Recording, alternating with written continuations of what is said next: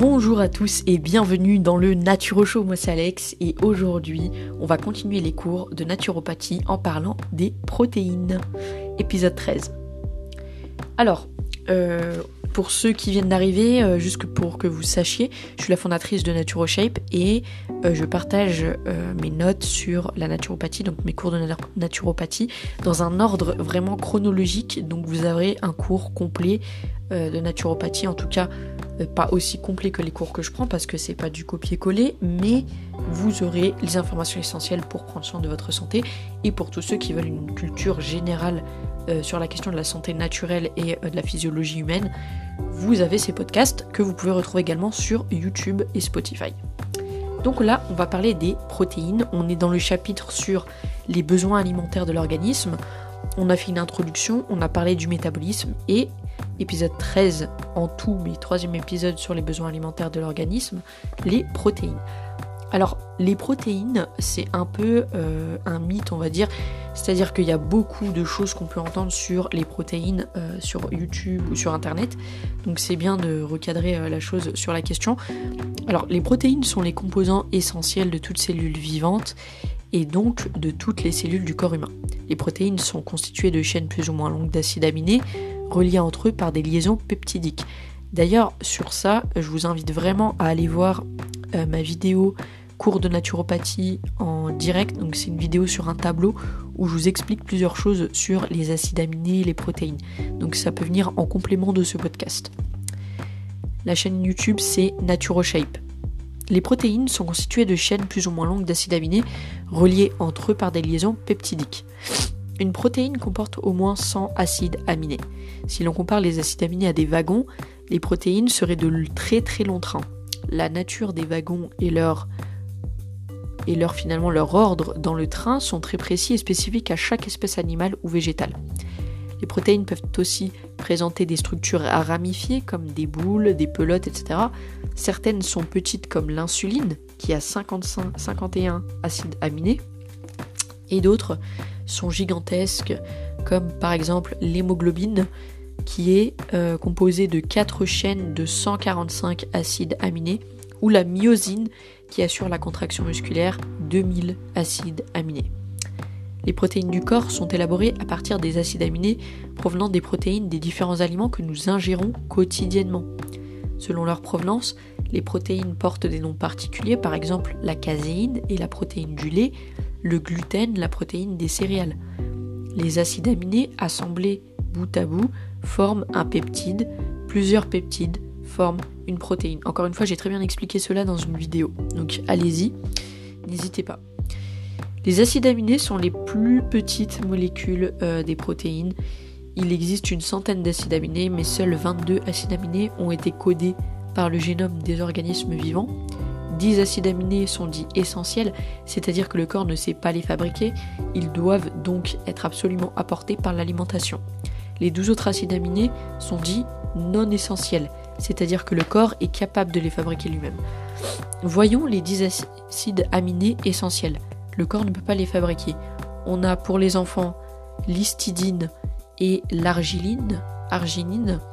Ensuite, pour euh, les adultes, on a la leucine, la tréonine, la lysine, le tryptophane, la phénylalanine, la valine, la méthionine et l'isoleucine.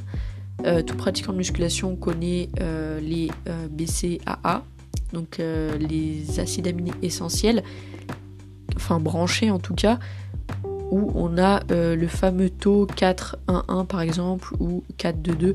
Enfin bref, vous voyez, bah ça c'est les taux de leucine, si je dis pas de bêtises, euh, isoleucine et euh, valine. Donc voilà. Voici un moyen mnémotechnique pour les retenir. Pour ceux qui veulent apprendre, euh, vous allez avoir une phrase et chaque lettre du début de chaque mot correspond à un acide aminé. Donc hystérique, le H pour histidine, le très lyrique Tristan fait vachement méditer Ise archinièse. Donc vous allez reprendre les acides aminés, vous allez voir que c'est un moyen mnémotechnique. Ensuite, on a 12 acides aminés non essentiels. Le corps peut les fabriquer. Il s'agit de l'alanine, asparagine, acide aspartique, acide glutamique, cystéine, glutamine, proline, sérine, tyrosine, glycine, taurine et carnitine. Les acides aminés ne sont pas tous présents dans les aliments, c'est ce qu'on appelle le facteur limitant. Alors cette notion correspond à l'acide aminé le moins présent dans un aliment. Ce facteur limitant est représenté par un index chimique, reflétant ainsi l'équilibre en acides aminés et donc de ce fait sa carence également. Ainsi par exemple le jaune d'œuf, à condition qu'il ne soit pas cuit, possède un indice chimique de 100 car il contient les 8 acides aminés essentiels que l'organisme ne sait pas synthétiser tout seul. C'est pour ça que la valeur biologique d'une protéine alimentaire se mesure par la présence de l'ensemble de tous les acides aminés qui la composent. Tous les acides aminés essentiels doivent être présents avec un équilibre tel qu'il n'y ait pas de facteur limitant. Exemple, dans la viande, les viandes et les poissons, le tryptophane, son indice est à 80, donc il limite euh, la capacité d'action des autres protéines à 80 forcément. C'est euh, justement la notion de facteur limitant. Les protéines de notre corps sont en perpétuelle destruction, ce qu'on appelle le catabolisme, et reconstruction, anabolisme. C'est pourquoi l'être humain a besoin chaque jour d'une certaine quantité d'aliments contenant des protéines, car les protéines ne sont pas stockées par le corps. Le besoin journalier est variable selon les individus. Si on regarde euh, tout d'abord le rôle des protéines, ensuite on s'intéressera aux besoins quotidiens en protéines. Alors, rôle des protéines, il y a un rôle de structure, ce sont des briques pour notre corps, puisqu'elles constituent la peau, les tendons, les muscles et les os, et il y a un rôle fonctionnel. Alors, à ce titre, elles interviennent dans toutes les réactions biochimiques permettant la contraction musculaire, la régulation hormonale, le bon fonctionnement du système immunitaire, les bons échanges d'eau, un bon équilibre acido-basique, une bonne distribution de l'énergie, etc. À savoir que la carence en protéines entraîne une dénutrition qui se traduit par une grande fragilité, une moindre résistance aux infections car un affaiblissement du système immunitaire, une fonte musculaire importante, une des causes essentielles de l'ostéoporose car la matrice de l'os est une trame protéique nécessaire au maintien du calcium dans l'os. Les protéines sont les seuls fournisseurs d'azote de l'organisme, l'azote étant nécessaire à la croissance et au maintien de la vie. En se dégradant, une partie des protéines élimine l'azote sous forme d'urée évacuée par les urines. Ensuite, les besoins quotidiens en protéines. Alors bien sûr, ils sont variables selon l'âge, le sexe, certaines périodes de la vie. Par exemple, le sexe, les femmes ont un besoin inférieur à celui des hommes car leur masse musculaire, où se trouve la majorité des protéines, est moins importante. Attention, je parle indépendamment de tout autre facteur comme par exemple euh, l'activité sportive. Bien sûr qu'une femme qui s'entraîne plus qu'un homme, qui a une masse musculaire plus importante qu'un homme, pour le coup, va avoir besoin de plus de protéines qu'un homme qui a une faible musculature. Pareil, certaines périodes de la vie. Les enfants en croissance, les femmes enceintes et allaitantes ont des besoins accrus car la fabrication de nouvelles cellules est alors intensive. Voici à peu près les besoins journaliers en protéines. Donc c'est des moyennes. Hein. Euh, si on va s'intéresser à l'âge adulte pour le sexe masculin, c'est 63 grammes à 90 grammes de protéines. Pour le sexe féminin, à l'âge adulte, 54 à 66 grammes de protéines. Voilà. Avant 6 mois, il faut savoir aussi que le lait maternel ou le lait maternisé fournissent des quantités nécessaires de protéines aux tout petits. Et je tenais aussi à préciser pour terminer que quand on dit 63 grammes à 90 grammes euh, de protéines, c'est de protéines le poids, par exemple, de votre steak haché ou de votre euh, blanc de poulet. C'est la quantité de protéines qu'il y a dans un, par exemple, dans un blanc de poulet. Il y a à peu près 20 grammes de protéines. Ça veut dire qu'il vous faudrait à peu près 4 euh, à 5 euh, blancs de poulet dans la journée pour atteindre votre taux de protéines. Vous allez dire ah ça fait beaucoup, oui, mais en réalité on trouve des protéines un peu partout dans votre alimentation, donc ça peut aller très vite. Maintenant, si on regarde par exemple la quantité de protéines d'origine animale et d'origine végétale dans les aliments, si on regarde, euh, je sais pas, par exemple, un œuf à la coque, il y a 12,2 grammes de protéines pour 100 grammes, ce qui est vraiment pas mal. Dans les fromages, il y a à peu près 20 grammes. Dans, euh, si on regarde par exemple les viandes rouges, il y a 26 grammes. Les viandes blanches, ça peut aller jusqu'à 27 grammes. Donc vraiment, on peut trouver euh, des protéines un peu partout, dans le fromage, dans les œufs, forcément les sources animales, mais aussi dans les légumes. Ils sont pas aussi biodisponibles que les protéines animales, mais ça c'est une autre question qu'on va aborder plus loin. Pour ce qui est de l'apport énergétique des protéines, Bien qu'un gramme de protéines comme un gramme de glucides apporte 4 calories, 4 kilocalories même pour être précise, les protéines ne doivent pas être utilisées, pas être pardon, utilisées comme carburant, car c'est le rôle des glucides et des lipides. Parce qu'en plus des constituants de base, les protéines contiennent de l'azote qui va être transformé en ammoniac lors de sa dégradation. Or, l'ammoniac est très toxique pour le foie, qui va devenir qui va devoir finalement le transformer pour que cette urée soit éliminée par le rein. Toutes ces réactions biochimiques sont encrassantes et fatiguent inutilement le foie et les reins. Donc c'est important d'avoir un apport énergétique protéiné, mais c'est pas ça qui va faire que vous allez avoir de l'énergie au quotidien.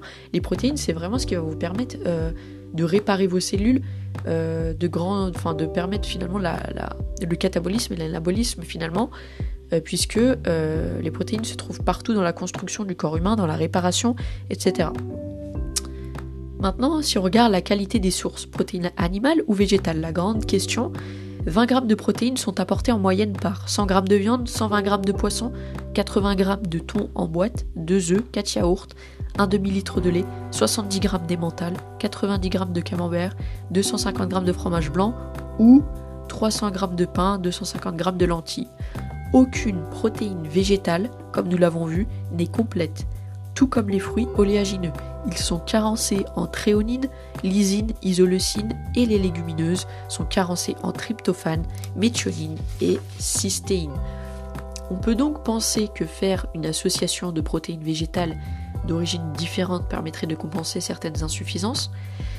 Étant donné que ce ne sont pas les mêmes acides aminés qui manquent aux céréales et aux légumineuses, la complémentarité céréales-légumineuses apporterait donc sans carence tous les acides aminés. Mais attention, cette association n'a rien de nouveau et euh, la biodisponibilité d'une protéine végétale n'a rien à voir avec la biodisponibilité d'une protéine animale. En sachant que ça peut être intéressant de temps en temps de faire un repas juste végétarien en associant une céréale à une légumineuse, mais il ne faut pas miser que sur ça et c'est important d'avoir un apport protéinique animal euh, régulier. Donc, euh, juste pour la petite culture, cette association n'a rien de nouveau, toutes les civilisations de différentes cultures ont essayé de pallier les déficiences des protéines végétales en combinant et en équilibrant leurs avantages et leurs manques. Par exemple au Mexique, les tortillas de maïs et haricots, ou riz ou légumes à feuilles. par exemple à la Jamaïque, on a des associations de riz et de blé, de maïs et de pois. En Inde, le riz et le lentilles, et, et les lentilles, pardon. Et en Afrique du Nord, la semoule et les pois chiches. Dans le fameux couscous par exemple. Donc voilà pour ce qui est des protéines. J'espère que ce podcast vous aura plu et vous aura apporté des informations. Si c'est le cas, n'hésitez pas à liker la vidéo et à la partager en masse.